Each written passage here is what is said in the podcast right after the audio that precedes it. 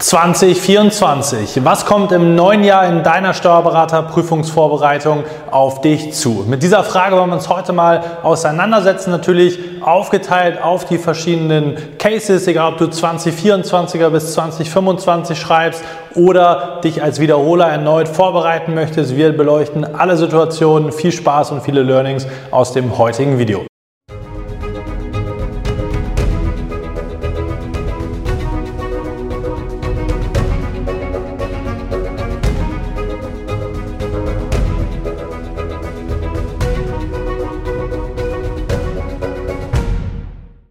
Und damit herzlich willkommen. Mein Name ist Marlo Steinecke. Ich bin der fachliche Leiter der ESA Examensvorbereitung der Nummer 1 digitalen Bildungseinrichtung für das Steuerberaterexamen. Heute geht es um das Thema 2024. Was kommt da in deiner Vorbereitung konkret auf dich zu? Viele nutzen den Jahreswechsel auch, um zu planen und dafür ist natürlich wichtig, dass du dich darauf einstellen kannst, welche Phasen es geben wird, welche Herausforderungen auf dich warten. Fangen wir mal mit den 2024ern an, die jetzt schon ein bisschen länger dabei sind, die meisten sicherlich in ihrer Vorbereitung. Welche Phasen warten jetzt als nächstes auf dich? Irgendwann in den nächsten Monaten wird sicherlich auch bei dir der Switch stattfinden und du wirst die ersten sechsstündigen Klausuren schreiben. Das ist zu Beginn, wenn du die ersten schreibst, für viele Prüflinge erstmal eine riesen Herausforderung. Warum? Man ist vielleicht gewohnt, kürzere, kleinere, leichtere Klausuren zu schreiben und es entsteht natürlich immer so ein bisschen so ein Mythos um diese sechs Stunden Klausuren, nicht nur wegen der Zeit, dass sie halt eine große Dauer haben, sondern auch wegen des Anspruchs. Und jetzt fühlt man mal das erste Mal, so wie es dann im echten Examen dann auch laufen wird. Vielleicht schon von der Schwierigkeit her ist nicht unbedingt sinnvoll, aber insbesondere eben von der Dauer, zumal man in der Regel, wenn man sie voll schreibt, natürlich sogar noch deutlich länger braucht als die vorgegebenen sechs Stunden, vorausgesetzt, man hat genug Wissen, was man dort schon zu Papier bringen kann. Das heißt, das wird das erste aufregende Highlight und der erste aufregende Moment sein, sicherlich in Bezug der Examensvorbereitung, sechs Stunden Klausuren. Dann in dem zweiten Quartal roundabout lauert oder wartet die sogenannte Do-or-Die-Phase. Was meine ich damit? Das ist die Phase vor der nächsten, nämlich vor der Freistellungsphase. Do-or-Die übersetzt entweder kriegst du den Anschluss, du lässt den Zug nicht vor dir wegfahren, sondern springst rechtzeitig auf oder du gehst unter. Was ist damit gemeint? Vor der Freistellung haben die meisten gedanklich eben noch im Kopf, ich muss jetzt auf der Arbeit noch ganz viel erledigen und es fällt mir jetzt gerade schwer, beides aufrechtzuerhalten. Ich habe ja bald Freistellung. Aber, das sei dir gesagt, die Freistellung löst nicht deine Probleme. Du bekommst richtig Probleme, wenn du die Zeit vorher nicht richtig nutzt. Auch wenn du hier oder insbesondere, wenn du dann in der Freistellung einen Vollzeitkurs oder sowas im Sinn hast, auf jeden Fall vermeiden, wenn du es noch vermeiden kannst. Dann ist es eben so, dass du denkst, ja, das regelt sich alles, aber da wärst du gnadenlos überfahren, sprichwörtlich natürlich. Und das bedeutet einfach, dass du in dieser Phase hier deine Hausaufgaben machen musst, damit du gewappnet bist, in der Freistellung überhaupt richtig und produktiv arbeiten zu können. Und das meine ich auch wirklich so.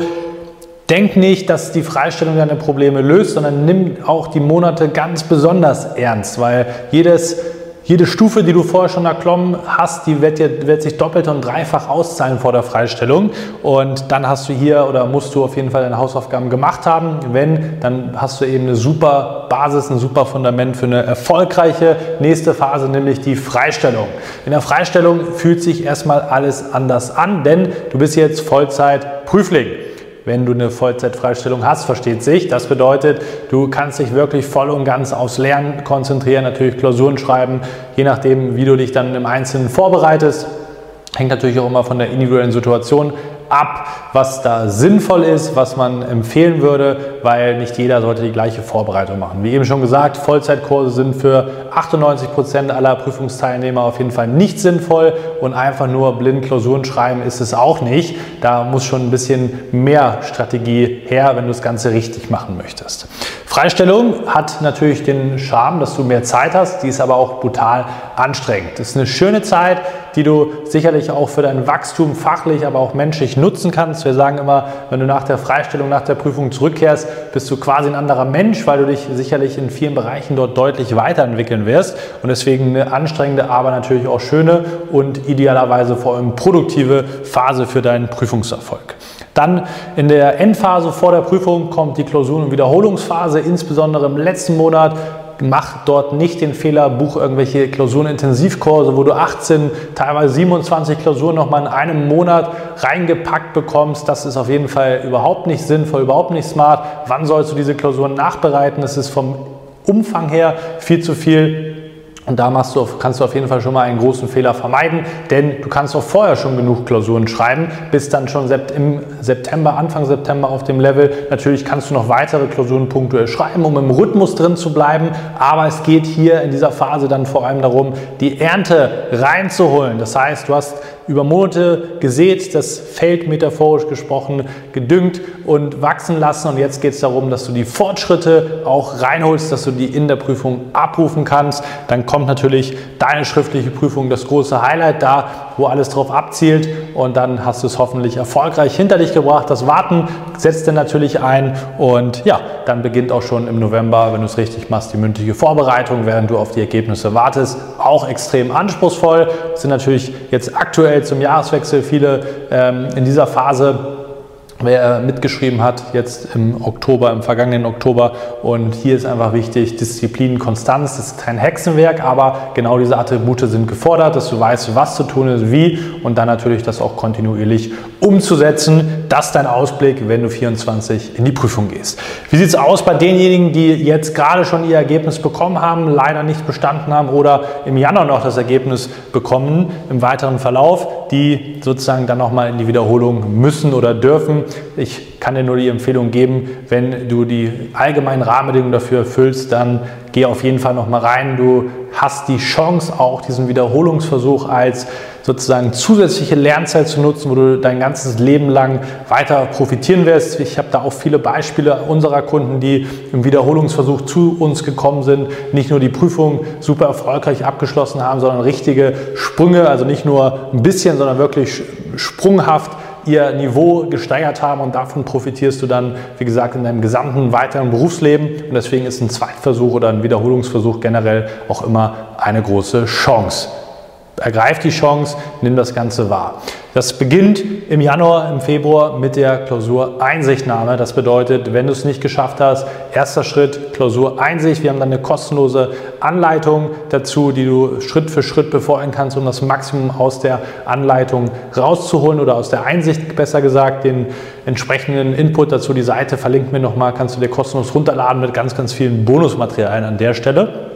Bist du bei der Einsicht gewesen, geht es in die Analyse. Was machst du mit den Erkenntnissen? Was sind die wahren Ursachen gewesen hinter dem nicht bestandenen Examen? Und dann natürlich, was kannst du daraus lernen? Was musst du verändern unbedingt, um im kommenden Jahr einfach auf einem anderen Level zu sein, um den Brief dann mit Freudentränen aufmachen zu können oder wenn du reingeguckt hast, versteht sich und eben nicht nochmal in die Situation kommst. Danach, wenn du das ausführlich analysiert hast, wenn du da Unterstützung benötigst, dann melde dich gerne bei uns, dann können wir das eben auch gemeinsam tun. Dann hast du die große Aufgabe, einen Haken zu setzen. Auch wenn es kein schöner Haken ist, aber du musst die Vergangenheit Vergangenheit sein lassen. Du musst das Ganze hinter dir lassen, abhaken, damit du dann in Zukunft eben erfolgreich sein kannst. Wenn du diesen Rucksack bis Oktober mit dir rumschleppst, insbesondere mental, dann ist das doppelt und dreifach schwer. Das heißt, leg das Ganze ab, lern draus und dann geht es mit Vollgas voraus. Und das habe ich gerade quasi schon vorweggenommen, neu durchstarten. Wenn du es abgehakt hast, den Rucksack hinter dir gelassen hast, geht es mit Vollgas weiter. Dann kannst du dich wieder auf das neue Ziel fokussieren, das in Angriff nehmen und natürlich dann auch erfolgreich angehen und umsetzen. Wie gesagt, melde dich da gerne zu bei uns, dann planen wir auch deine Wiederholervorbereitung gemeinsam und setzen die natürlich dann auch gemeinsam um. Die 25er, die starten natürlich in der Regel dann im Vorjahr. Bei uns Kursstart ist generell im April und Mai. Melde dich auch da natürlich gerne, wenn du dich entsprechend vorbereiten möchtest, erfolgreich vorbereiten möchtest mit einem ganzheitlichen und individuellen Kurs. Freue ich mich von dir zu hören. Wir beginnen da entsprechend. Das heißt, da ist natürlich erstmal alles ganz, ganz aufregend für die 25er. Es geht los, der Startschuss roundabout anderthalb Jahre Vorbereitung bis zum schriftlichen Examen. Das ist natürlich eine sehr lehrreiche, aufregende Zeit, wo man viel lernt, wo man ja, Höhen und Tiefen natürlich durchlebt, aber das Ganze ist planbar erfolgreich möglich, wenn du die richtigen Dinge befolgst. Und dann ist natürlich häufig, je nachdem, welche Vorbildung, welches Vorwissen natürlich du auch mitbringst, häufig zuerst die Stoffvermittlung im Vordergrund. Das heißt, idealerweise baut man erstmal ein Fundament Auf diesem Fundament kann man dann die ersten Klausurerfahrungen sammeln und mit diesen Klausurerfahrungen gehst du dann sozusagen in den Jahreswechsel rein. Das heißt, das sind die Punkte, die häufig oder auf die meisten Prüflinge zutreffen. Wie gesagt, bei uns natürlich auch immer so, dass wir individuell drauf schauen, je nachdem, wie gut du bist oder wie viel man eben in den verschiedenen Bereichen erstmal grundlegend erarbeiten muss. Das ist der Ausblick auch für die 25er. Ich will natürlich nicht diejenigen vergessen, die noch in die mündliche Prüfung auch gehen. Auch denen wünsche ich natürlich ganz, ganz viel Erfolg auf den letzten Metern, alles zu geben und dann erfolgreich durchzukommen. Wenn du in einer dieser Gruppen fällst und sagst, ich möchte meine Vorbereitung richtig angehen, ich möchte das Steuerberaterexamen unbedingt bestehen, dann melde dich gerne bei uns bei der ESH zum kostenlosen Erstgespräch. Den Link dazu blenden wir wie immer unter dem Video ein. Da findest du dann in diesem Beratungsgespräch mit unserem Strategieexperten eins zu eins in 60 Minuten heraus, wo du stehst, was deine Besonderheiten sind, wie wir das Ganze für dich erfolgreich umsetzen, implementieren, unsere ganzen Strategien und natürlich dann auch, wie wir das Ganze dann gemeinsam erfolgreich angehen werden. Ich freue mich von dir zu hören. Wenn dir der Input gefallen hat, gib dem Video gerne einen Daumen nach oben. Ansonsten viel Erfolg fürs neue Jahr 2020. 2024. Dein Malo.